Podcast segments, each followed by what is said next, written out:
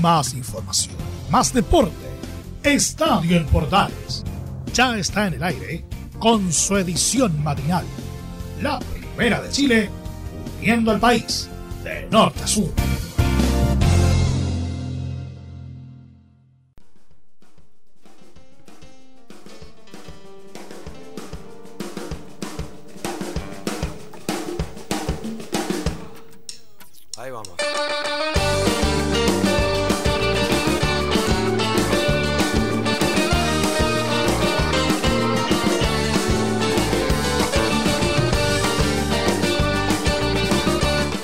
Martes 16 de febrero del 2021, día de Samuel. Un abrazo a mi amigo Samuel Olmedo que hoy está de onomástico Doncam.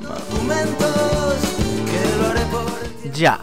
Eh, rápidamente entonces vamos a iniciar nuestra edición de Estadio en Portales en versión AM correspondiente a esta jornada, donde ya empezamos a repasar lo que dejó el torneo, más que otra cosa, porque como ha terminado el campeonato y estamos en espera de lo que pase con Colo Colo, que es lo único que nos va quedando pendiente, empezamos a revisar las repercusiones del torneo. Por eso mismo tendremos en nuestro programa un contacto con nuestro compañero Juan Pedro Hidalgo vía satélite desde Antofagasta, quien nos va a contar detalles de lo que pasa en el cuadro Puma que tiene novedades, no sigue el Tito Tapia.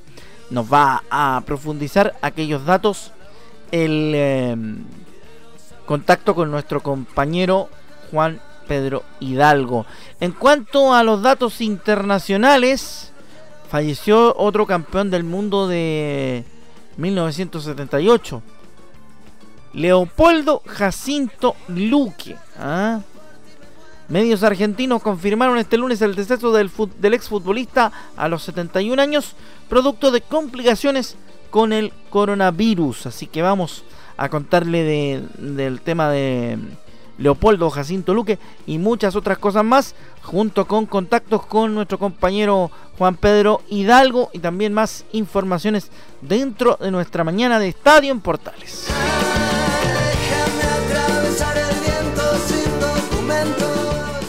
Arrancamos rápidamente para contarle lo que sucedió con el cuadro de Cobresal, que jugó su partido ante la Unión Española en el partido que cerró la fecha y además que cerró el campeonato para este 2021. Mucha emoción se vivió en el Mineral del Salvador porque el cuadro de Cobresal vuelve nuevamente al Roedo Internacional. Luego de ganarle por 4 goles a 1 al cuadro de Unión Española, con doblete de Oscar Salinas y goles de Sebastián Silva y Sebastián Varas, el descuento de la Unión lo marcó Rodrigo González, se clasificó a la Copa Sudamericana el equipo del norte de nuestro país y tenemos en el post partido de ese cotejo las voces de los protagonistas a partir de este momento en Estadio en Portales. Comenzamos escuchando a Marcelo Cañete, la figura del cuadro cobresalino durante todo el torneo, que nos entrega sus impresiones de esta clasificación y además de la temporada vivida con el cuadro minero. Eh, feliz, feliz porque, porque cumplimos con el objetivo que tanto, que tanto deseamos fue muy difícil, eh, fue un, año largo, pero bueno, eh, nunca dejamos de pelearla, de lucharla hasta el final y, hoy, hoy la verdad que, estamos muy contentos por haber conseguido el objetivo. ¿no? Marcelo, ¿cómo te has sentido en estos años acá en, Cobresal? El desarrollo de tu juego, también tu madurez. Súper bien, la verdad que la confianza de, la dirigencia, del, cuerpo técnico, de mis compañeros, me recibieron muy bien, creo que que complementamos bien con la característica de cada jugador y, lo hemos demostrado en cada partido. Creo que, fuimos eh, justos eh, merecedores de esta clasificación y, nada, muy feliz por eso y, creo que, desde que llegué acá a Cobresal eh, siempre he estado cómodo y, bueno, y traté de mostrarlo dentro de cancha. ¿no? tengo contrato todavía con Cobresal hasta, hasta diciembre de este año. Eh, ahora quiero, quiero descansar un poco, creo que, fue un año largo, duro y, bueno, eh, ya con el, objetivo cumplido, eh, desconectarme un poco y bueno, y después veremos qué pasa, si, se da la situación de poder concretar en otro club, bienvenido sea. También tenemos la voz de otro referente en el cuadro Cobresalino. Nos referimos a Rodolfo González, quien además nos entrega su opinión respecto de esta situación que está pasando Cobresal de clasificar a la Copa Sudamericana nuevamente en su historia. Buenas tardes. Eh, en este momento mucha emoción. Eh, porque fue un año deportivo de mucho sacrificio, con una pandemia entre medio, eh, mucho esfuerzo familiar eh, de, mi familia y de la familia de todos mis compañeros del cuerpo técnico. Eh, Cobresal, como dice el eslogan, es más que un club, una familia y, bueno, nos hemos apoyado en todo este tiempo y, el objetivo siempre estuvo claro, siempre estuvo claro desde un principio, desde, que, desde el primer entrenamiento que era, que era poder clasificar a, una Copa Internacional y hoy día por, segundo, por segunda vez en su historia el club va a una Copa Sudamericana. Eh, me toca hacer una vez más lograr un objetivo. Eh, ya el, 2018 me había tocado ascender con el club, y que en este momento siento una emoción y una felicidad tremenda eh, por mí, por mis compañeros, por la familia de mis compañeros, por la gente de Cobresal que, que es muy esforzada. Y por último, para cerrar esta revisión del post partido, de la, vamos a escuchar la voz de Gustavo Huerta, técnico del cuadro Cobresalino, quien también eh, no ocultó su emoción por conseguir esta clasificación a un torneo internacional con el equipo minero. Sí, bueno, estamos, hemos ido en estos años en Cobresal, eh, como se dice, paso a paso, en función de las necesidades que en algún momento tenía el club y de acuerdo a las mismas exigencias que, nos planteábamos internamente todos los estamentos del club. Directivo, un gran apoyo en todos los aspectos, eh, cuerpo técnico y jugadores. Pues. Así que en ese sentido hemos ido, de, acuerdo, como dije antes, a las necesidades, eh, cuando llegamos para que el equipo no bajara a segunda división, después la idea era subir, como fue el 2018 lo logramos, y después el año 2019 mantenernos, quedamos ahí con una diferencia de goles en contra cuando terminó el campeonato, que no pudimos clasificar a la Copa y ahora obviamente con este logro. Para nosotros un logro importante porque eh, el gran, como todos, seguramente todos mantener lo mismo en cuanto al, esfuerzo, a todo lo que hubo y que pasamos durante todo este año futbolístico, nos da y nos premia con, esta opción de, la Copa Sudamericana. Así que en ese sentido muy satisfecho, contento obviamente con todo lo que entregó cada jugadores en la búsqueda del, objetivo. Sí, claro, son las etapas que vivimos los, técnicos, independiente de algunas situaciones especiales que me tocó vivir hace un par de años eh, con respecto a, las posibilidades cerradas que tenía de trabajo. Eh, a lo mejor no por un tema de capacidad, sino que, bueno, el mundo futbolístico saben todo lo que me pasó, pero bueno, son las, instancias que uno tiene que eh, vivir en su momento y, bueno, y con toda la fuerza, obviamente, aquí en mi club, porque aquí he pasado gran parte de mi vida. Y, bueno, más que contento, reitero, por, lo que es darle esta felicidad a nuestra gente, a nuestra familia y, a los hinchas de Cobresal que están repartidos por todos lados. Así que en ese sentido, más que contento.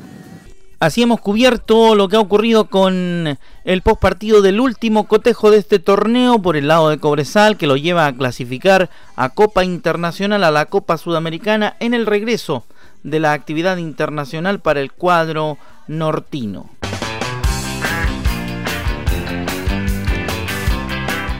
Con los tres en la bala seguimos haciendo Estadio en Portales edición matinal día martes ya. Oye, cómo huele el tiempo, ya estamos... Sí, no me hablen de volar el tiempo, estamos a 16 de febrero. ¡Qué terrible! Me voy a morir, acaba el verano. Bueno, seguimos a través de Estadio Portales edición matinal para esta jornada de día martes. Tenemos un contacto vía satélite. Hemos arrendado un satélite especial que apunta a Antofagasta precisamente a la casa de don Juan Pedro Hidalgo, don Juan Pedro Hidalgo, Hidalga no, Hidalgo, ¿cómo le va don Juan Pedro? Buenos días, gusto de saludarlo.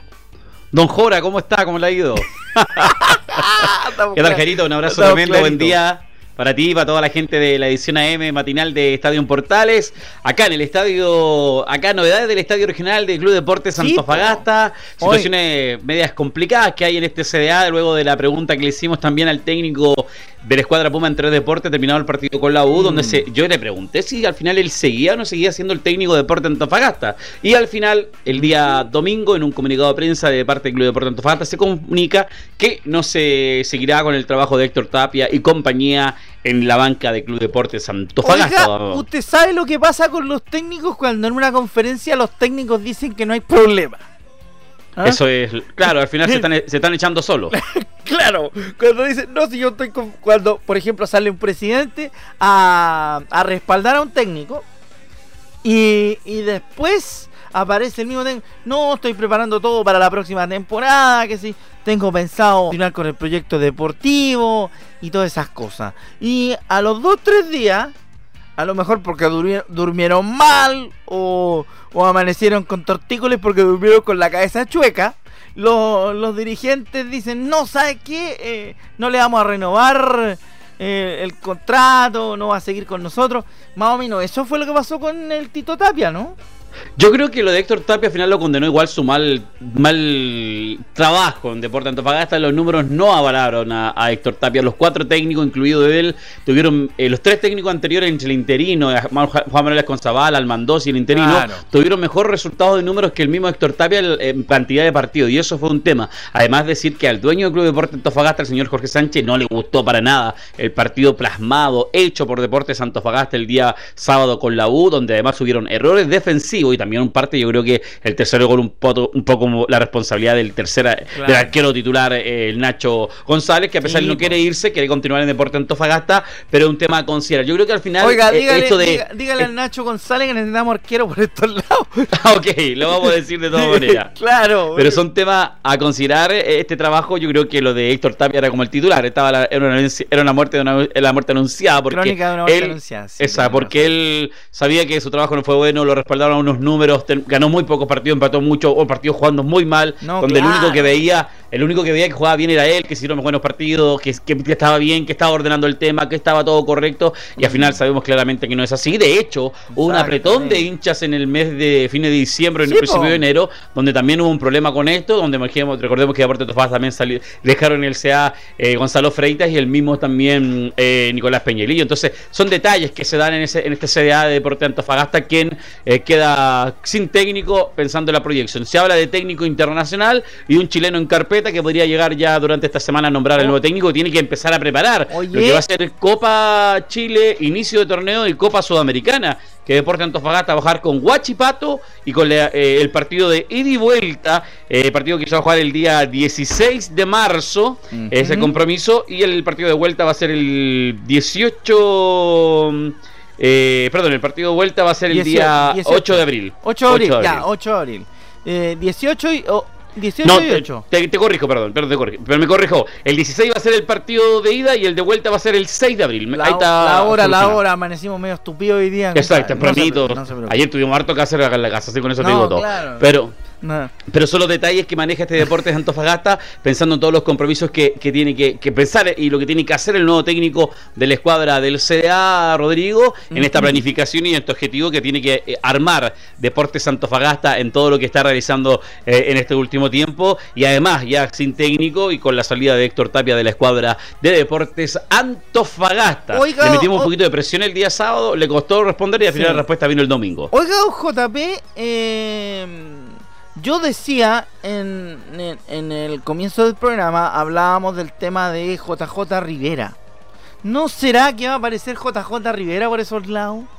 Podría ser una de las opciones que maneja Deporte Antofagasta. JJ Rivera era, el técnico que iba a llegar al CDA entre las opciones que estuvo en un momento, entre los técnicos que estaban y no estaban que llegar eso, no Fue, eso no fue cuando se fue el Vasco al que tenían ganas por ahí. Exacto, ah. exacto. Por ahí estaba la carpeta entre JJ Rivera y Juan Manuel Asconza y, perdón, y Almandos y al final llega ah. Almandos y JJ Rivera se va al fútbol a JJ se va a Coquimbo y al final se fue una campaña internacional a pesar de lo que terminó ya el día domingo con el descenso, pero yo yo creo que por ahí también apuesta como la carta del CDA, a pesar que apuesta con estos nombres de técnicos no conocidos extranjeros para que puedan llegar a Deportes Antofagasta. Pero que, va a tener el desafío de Copa Sudamericana, que es el más importante que hay en este momento. Al final se termina haciendo buen cartel en Antofagasta porque Beñat San José, el Vasco Asconzábal, que igual hicieron un buen, buen, buen trabajo dentro de todo. El profe Ameli también, que también partió.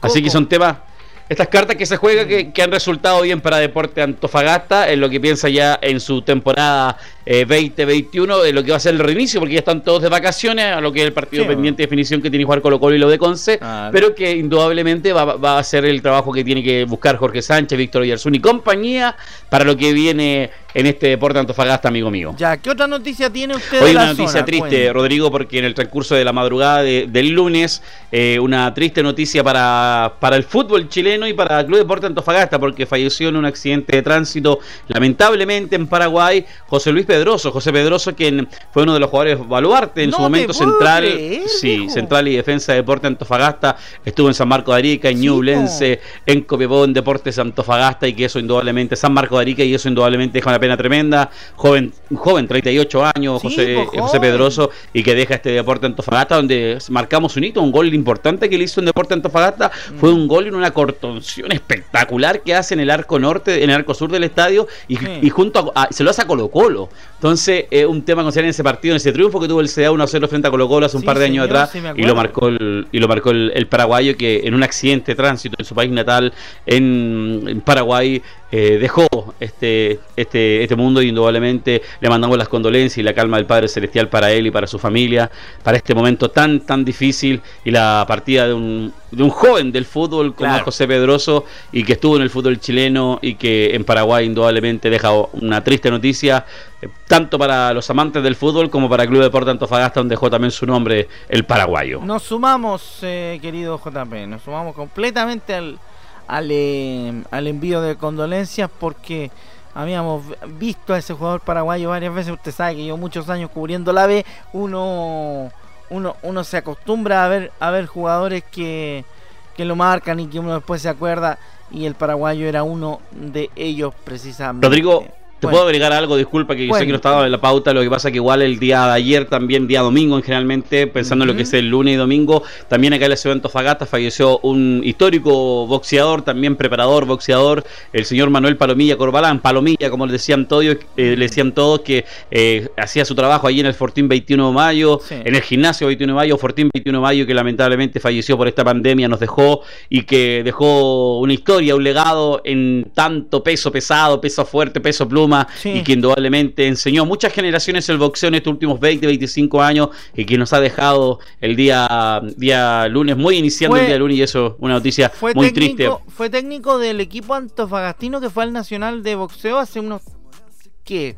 2008. Eh, unos 2008, ¿no? Casi, casi poco, poco menos de 12 años, una cosa así. 2008, exacto, el de 2008. Sí, un, Un, equipo, un equipo que hizo una muy buena campaña en el, en el Nacional Amateur de Boxeo, que realmente el, el boxeo chileno tiene muy pocas glorias y, obviamente... y Palomilla está dentro de Palomilla estaba dentro de ella. Y de la historia, porque era el que estaba entrenando, enseñando, eh, siempre poniéndole todo el, aguante y el empuje para que la gente siguiera acercándose a lo que es el boxeo y los más jóvenes puedan estar ahí haciendo sus trabajos, su trabajo de competencia, tanto en lo físico, en lo psicológico, que es el tema de, del boxeo y sobre todo ahí en el, en el Fortín 21 de mayo, donde tenían ese espacio para entrenar, para hacer trabajo, para boxear los amantes del, boxeo y donde el boxeo mm. antofagastino está de luto, amigo mío. Palomilla era muy amigo de, de un amigo mío, de Daniel Curicó Canales, ¿ah? eh, también entrenador de boxeo y se conocían muchísimo. Siempre, siempre don Daniel me, hablaba de, Palomilla, de lo bien que entrenaba y todo el tema. Usted sabe que yo trato de meterme en todos los deportes y, Daniel Curicó Canales eh, también gran, gran entrenador del boxeo nacional, particularmente acá en la zona, eh, hablaba también de Palomilla, así que mande, mande las condolencias de parte de todo el equipo para allá también, por supuesto. Sí, muchas gracias. Y sobre todo, hombres que siguen enseñando del boxeo, que siguen activos en, sus actividades como entrenadores, como, como iniciadores, como entrenadores, como indicando, dando charlas o también eh, eh, impulsando lo que es el, boxeo, que tiene siempre muchos, muchas personas en contra, pero que hay unos apasionados del boxeo que, que lo siguen viviendo día a día. Oiga, aprovechando el satélite, ¿tiene algún dato más por ahí? Que, nos quiera contar? Bueno, solamente más que entregar indudablemente lo que va a ser eh, el trabajo de Deporte Antofagasta con las ya grúas que se mueven de un lado para el otro y pensando también en lo que es el trabajo que está haciendo ya la escuadra del CDA y, lo que está buscando lentamente también para rápidamente llegue el nuevo técnico del Club Deporte Antofagasta, amigo mío. Perfecto, amigo mío, entonces lo dejamos guardamos satélite para cualquier otro momento de la semana y nos volvemos a encontrar con novedades si que usted tiene algún dato por ahí, algún cagüín que valga la pena contar a esta hora de la mañana, don Juan Pedro y Lo único sé es que estamos en pauta para mañana en la tarde. Sí, no, si para mañana en la tarde estamos listos, estamos listos. Nos pusieron ahí en el, en el partido que nadie quiere, pero nosotros como siempre estamos ahí al pie, al pie del cañón. Así que ahí nos vamos a juntar, don Juan Pedro Hidalgo. Un gran abrazo. Buen día, Rodrigo, muchas bendiciones. Buen día, ¿eh? que está rico el café, ¿ah? Que Tecito, yo soy bueno para el té. Ah, Mucho té, demasiado té, excesivo té. No, yo soy bueno para el té, pero durante el día. ¿Mm? En la mañana tiene que ser café a la avena. en la mañana temprano tiene que ser café a la avena. Yo te digo, yo soy de 6 a 8 tés al día. Ándate, cabrito. ¿Te gusta el té? ¿eh? Ya. Sí. Chao, chao, que te vaya bien, JP. un gran abrazo. Gracias por estar con nosotros en eh, Estadio en Portales Edición AM. Teníamos satélite directo con Antofagasta, apuntando a la casa de nuestro querido Juan Pedro Hidalgo.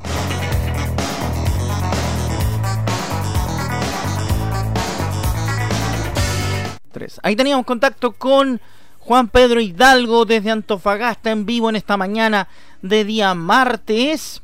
Por supuesto, seguimos con la, con la información deportiva a esta hora en Estadio en Portales versión matinal. Rápidamente te contamos eh, la noticia que ampliábamos en nuestros titulares.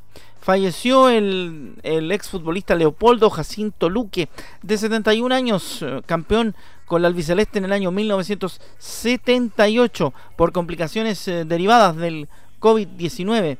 El pulpo Leopoldo Jacinto Luque fue jugador de Unión de Santa Fe, Sportivo Guadalupe, Gimnasia Grima de Jujuy, Central Norte de Salta, Atenas de Santo Tomé, Rosario Central, River Racing Boca Unidos de Corrientes, Chacarita Junior Deportivo Maipú y además del Tampico Madero de México y Santos de Brasil. Luque jugó en muchos equipos. Como entrenador dirigió en Unión, en Central y Belgrano de Córdoba, en Deportivo Maipú, en Gimnasia Grima de Mendoza e Independiente Rivadavia. En la selección argentina jugó 45 partidos con 22 goles, siendo el máximo artillero de la Copa América de 1975 con el colombiano José Ernesto Díaz que fue el segundo goleador de Argentina en la conquista de la Copa del Mundo de 1978 con cuatro anotaciones, Leopoldo Jacinto Luque. Con River alcanzó cinco trofeos como jugador. El Pulpo Luque ha muerto a causa del COVID-19.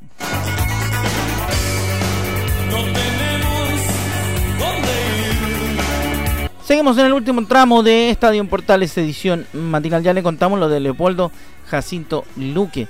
Por supuesto, vamos a seguir con más información en esta mañana de día martes. Ya le contamos lo que pasó con, con Cobresal que clasificó a la Copa Sudamericana. También estuvimos hablando con, con nuestro querido amigo Juan Pedro Hidalgo desde Antofagasta que nos contaba varios temas. ¿ah? Porque vamos a revisar rápidamente ahora lo que tiene que ver con Universidad de Chile y la ambiciosa carpeta para los próximos refuerzos. ¿ah? Se está viendo el em, sector derecho, la primera opción de la U es Jonathan Andía, defensa de la calera, ofreciendo un trueque, entregando a Esteban Valencia de gran nivel en esta temporada en su préstamo con los cementerios. Más complicado está el panorama en la izquierda, porque la primera opción es Eugenio Mena, lateral de Racing, quien está negociando su continuidad en el conjunto de Avellaneda. De caerse la opción del Chueco, el siguiente nombre en la lista es Jen Bass, de Curicó Unido, pese a que según pudimos reportear, no hay ninguna certeza ni veracidad neta de aquella información, o sea, es solamente una posibilidad. La ambición de la U no queda ahí porque el Mago Jiménez también ha sonado en ocasiones anteriores y en esta oportunidad van a tratar de retomar las negociaciones para llegar a buen puerto en esta oportunidad. El venezolano Rafael Dudamel tiene interés en contar con Pablo Parra, también curicano. Esa sí es un poquito más, más cierta, se lo contamos desde acá. Ahora se está a la espera de la respuesta de Belgrano de Córdoba por la oferta realizada por Nahuel Luján, también pretendido por el, América de Cali de Colombia. Aparte de estos nombres, ya tiene refuerzos listos la U para el 2021. El uruguayo Ramón Arias, el Cachila, procedente de San Lorenzo, y Marcelo Cañete, figura de Cobresal, que debe ser presentado en el transcurso de esta semana. Así con la Universidad de Chile.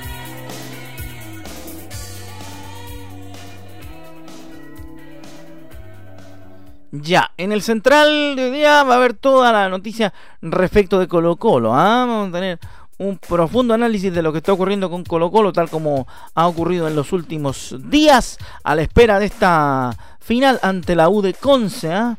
Así que nosotros nos despedimos, gracias por su compañía en esta edición de Estadio Portales y su versión matinal. Junto a los y de Charlie le decimos que tenga un buen día, quédese en casa, protéjase del COVID y sigamos cuidándonos. Nos encontramos en la próxima. Chao. Somos campesinos de la raza del troque, jamás un turista del famoso DM3. Nacimos en el pasto asado. Más información, más deporte. Esto fue Estadio en Portales, con su edición matinal. La primera de Chile, viendo al país de norte a sur.